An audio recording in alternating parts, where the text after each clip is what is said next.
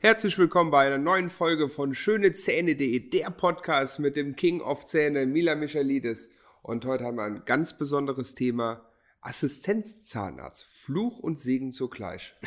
Mila, was für ein Name. Hallo Dennis. Ähm, ja, das ist in der Tat wirklich mal ein großes Thema, weil Assistenzzahnärzte sind manchmal die Pest am Arsch. Ja. und manchmal auch wirklich cool. Ähm, das kommt aber echt immer drauf an. Und du wirst es nicht glauben, wir folgen ja wirklich unendlich viele Zahnärzte, Assistenzzahnärzte und auch Studenten. Und mir schreiben ja auch viele. Und die schreiben mir auch aus den Praxen, wo sie sind. Und deswegen habe ich so einen kleinen Überblick. Ich habe auch die Assistenzzahnärzte im Kopf, die ich in meiner Karriere schon hatte. Und wo viel Licht ist, ist manchmal auch viel Schatten. Du hast jetzt einen Assistenzzahnarzt bei dir im Team, den Robin. Ja. Also eigentlich heißt er anders, aber der, sein Name ist so unaussprechlich, weil er Grieche ist. Ach was. Der, sein Name ist so unaussprechlich, dass ich einfach gesagt habe, pass mal auf, wenn ich Batman bin, dann bist du Robin. Wie geil ist das denn? So haben wir ihn einfach umbenannt. Oh, ist ein bisschen diskriminierend, aber hm, müssen wir mit leben. Ja, so ist das halt. Ja, was für Aufgaben hat der? Ja, also äh, weißt du, Assistenzzahnärzte stellt man im Prinzip aus vielerlei Gründen ein. Ähm, eigentlich einer der Gründe ist auch, dass man natürlich der nächsten Generation und den neuen Leuten auch eine Chance gibt, wirklich in den Beruf einzusteigen, weil du musst ja, wenn du das Studium absolviert hast, zwei Jahre Assistenzzeit machen. Also wenn du deine Zulassung später haben willst, musst du zwei Jahre Assistent gewesen sein. Habe ich auch gemacht. Ähm, äh, das ist immer so eine manchmal blöde Zeit, manchmal cool, je nachdem, was für einen Chef man hat. Und insofern hat man natürlich die neue Generation, die nachkommt, dem man natürlich auch was beibringen will. Äh, natürlich versucht man auch Assistenzzahnärzte sich zu holen, wenn man einfach zu viele Patienten hat wie wir. Wir haben einfach zu viele. Wir haben über 18.000 Patienten. Das kann ich gar nicht schaffen. Das heißt, meine Frau ist ja noch da, Dr. Lang ist ja noch da. Ähm, und wenn man einfach zu viele Menschen hat, die man nicht mehr betreuen kann, dann muss man einfach ähm, ein bisschen delegieren. Und da ist dann ein Assistenzzahnarzt hilfreich, weil er sich um die kleineren Dinge kümmern kann. Weil am Anfang, wenn du anfängst nach der Uni, kann man ja eigentlich nichts. Also du kommst ja aus der Uni raus ich glaube, ich habe das in, in, einem Podcast auch schon mal erzählt. Ja, hast du mal Studium, gemacht. Ne? Man ja, kommt aus der Uni raus, man, man, ist einfach ein Idiot, man kann nichts. Also wirklich gar nichts. Und dann gibt es so ein paar pfiffige Kerlchen, die relativ schnell so hineinfinden in dieses Real Life. Und es gibt dann auch Leute, die nie hineinfinden. Ja. ähm, und witzigerweise haben wir bis jetzt eigentlich immer Glück gehabt. Jetzt mit Robin, ähm, der hat, ähm, glaube ich, in Kiel studiert, hat ähm, letztes Jahr Examen gemacht, also relativ fresh da scheint es so zu sein, als wenn wir ein bisschen Glück haben.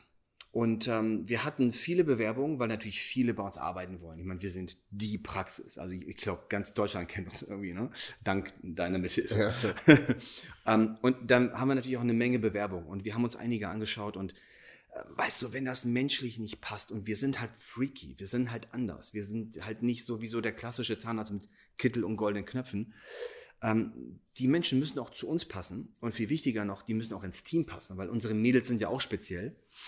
Und da scheinen wir jetzt wirklich Glück zu haben. Ne? Da scheinen wir jetzt einfach wirklich Glück zu haben, dass wir jemanden gefunden haben, der vielleicht wirklich auch mit unserem Humor klarkommt, der manchmal auch ein bisschen derbe ist. Ja, absolut. Ähm, ja, absolut. Ja, das muss ja mal so sagen. Und ähm, wir nehmen das halt alles nicht so ernst. Ne? Und ähm, es gibt halt musst dir mal vorstellen, es gibt ja wirklich Zahnärzte, die quälen ihre Assistenten, weil die müssen dann Bestellungen machen im Steri und sitzen dann einfach nur und sortieren Karten ein und so. Aber das ist dann auch wiederum auch nicht unsere Aufgabe, denn wenn ich mir schon jemanden hole, der natürlich auch ein Stück weit Sklave für mich ist, ist klar, weil er muss diesen Kleinscheiß machen, ähm, dann muss ich ihm aber auch irgendwie was beibringen.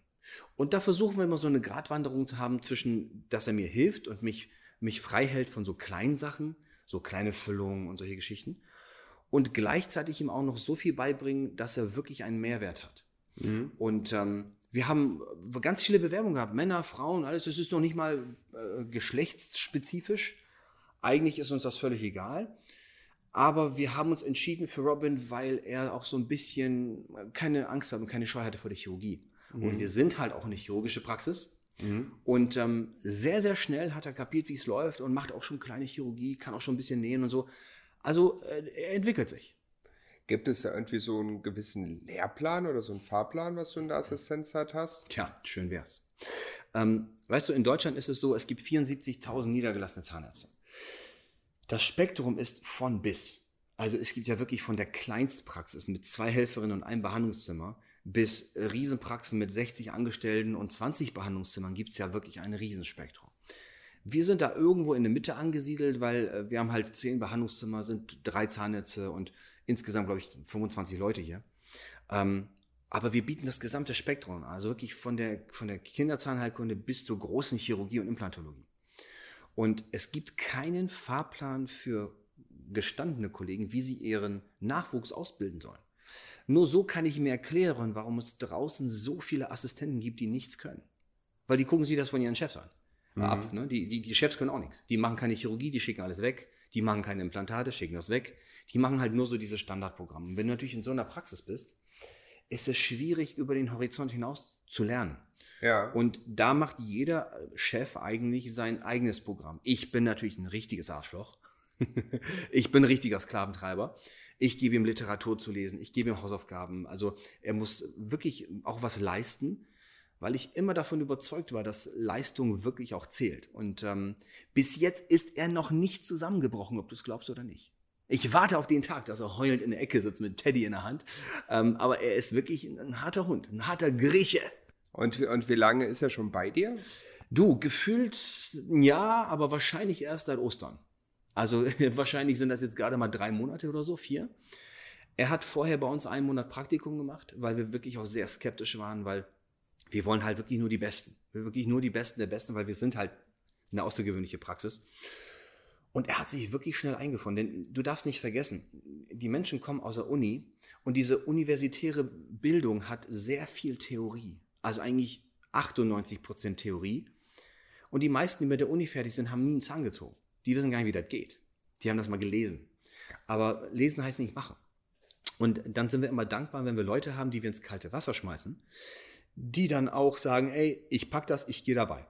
Und natürlich hat er auch ein paar kleine Schwierigkeiten zwischendurch und dann holen die Mädels mich und dann muss ich das für ihn ausbügeln. Das ist normal. Da bin ich dann aber auch nicht so arsch, dass ich sage, okay, du, was, was bist du für ein Idiot, sondern es gibt ganz viele Dinge, die muss man einfach lernen, indem man es tut.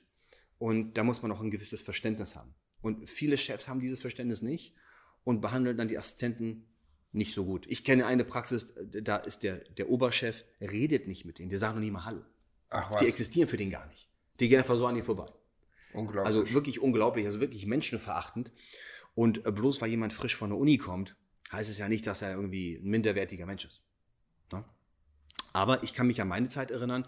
Ich kam frisch von der Uni und habe im Prinzip vier Wochen nach meinem Staatsexamen meine ersten vier Implantate gesetzt.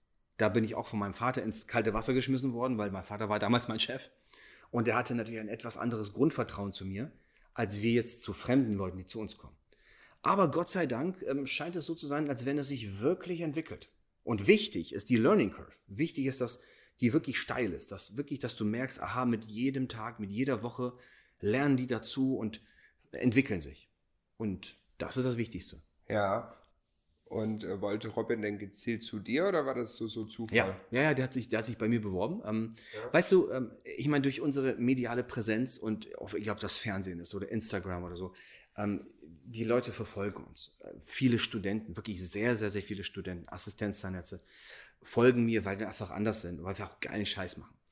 Und da kriege ich eigentlich immer regelmäßig in Abständen kriege ich wirklich Bewerbungen von, aus allen möglichen Stellen, die unbedingt hier arbeiten wollen, weil sie natürlich ähm, auch so ein bisschen diesen Lifestyle wollen, weil sie halt nicht enden wollen, indem sie Passat fahren, sondern halt vielleicht auch mal was anderes, was flach und gelb und schnell ist.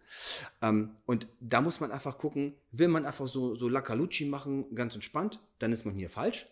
Oder man ist wirklich ein Killer und man wirklich, man will was reißen im Leben, dann ist man hier richtig. Weil dann kriegt man auch so viel beigebracht, dass man entweder in der freien Praxis später sich selbstständig machen kann, oder aber, wenn das jetzt wirklich ein richtiger Killer ist, dass er vielleicht auch hier bleibt. Mhm. Das ist eigentlich auch mein Wunsch. Wenn, guck mal, ich bin schon over 40. Äh, so langsam muss ich an, an den Rückzug denken, ans Retirement. Ja. Also da kann man sich schon mal die nächste Generation aufbauen. So. Ja, das denke ich halt auch. Ne? Also ich denke mal, du hast ja bestimmt keinen Bock, wieder in zwei Jahren dir einen neuen Assistenten, äh, Assistenzzahnarzt zu suchen und dann, dass der dich wieder entlastet, da fängst du wieder bei Null an. Also genau. manche, die haben ja wirklich Bock da drauf. So, ich kenne auch Anwälte, die sagen, ah, ich will hier die Refas, gell, so Rechtsanwaltfachangestellten ja. so ausbilden, die finden das total super, aber, aber, aber das kann ich mir bei dir gar nicht so richtig vorstellen. Nein, es ist nervig. Also du darfst ja eine Sache nicht vergessen. Wenn man einen Assistenzzahnarzt oder Assistenzzahnärztin hat, äh, man muss da auch schon ein bisschen Zeit investieren. Man darf die Leute ja auch nicht alleine lassen. Ähm, da hat man auch eine gewisse Verantwortung und ich nehme das ehrlich gesagt ernst. Erstens mache ich mir einen Spaß, auch Leute zu quälen. und zweitens will ich immer wissen, ähm, finde ich endlich mal jemanden, der so war wie ich, weil ich war ein Killer von, von der ersten Sekunde an. Und ähm, man ist immer auf der Suche nach jemandem, der wirklich auch Potenzial hat, auch wirklich zu bleiben. Denn wenn man so eine hohe Fluktuation hat, das ist auch nicht hübsch. Die Patienten gewöhnen sich auch, die Leute. Und ähm, also Robin kommt jetzt wirklich super gut an bei den Leuten. Also die mögen den. Ähm, da macht er schon sehr, sehr vieles intuitiv richtig. Da gibt es auch Leute, die haben wirklich große Probleme in der Patientenführung, aber das funktioniert.